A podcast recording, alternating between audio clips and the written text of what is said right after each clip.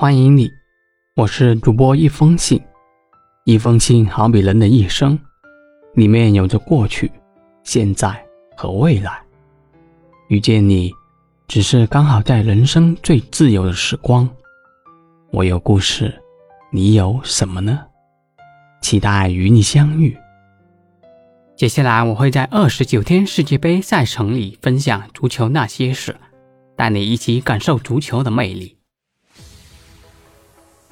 二零二二年世界杯在卡塔尔拉开帷幕。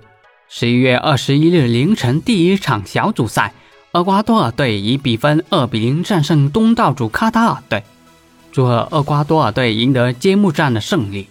那么，来谈谈我的观后感。初登赛圈舞台的卡塔尔队显得较为紧张，这支年轻的队伍大部分时间处于被动。虽然首战失利，但希望卡塔尔尽快调整好状态。迎接下一场比赛。反观厄瓜多尔队，上半场一直把控着比赛节奏，在对抗能力方面也显得比较老练。厄瓜多尔虽不能算南美一流强队，逐渐实力强悍，而且凭借多年在南美足球圈的淬炼，明显高出卡塔尔队一截。在老将恩纳瓦伦西亚的带领下，厄瓜多尔队的整场表现张弛有度，可圈可点。说到世界杯。屏幕前的男人总是三五好友，啤酒、烧烤伺候着，简单的快乐就像小孩得到的快乐。当然，我也不例外。足球是我最喜欢的运动之一。说到足球，就不得不提我儿时的梦想。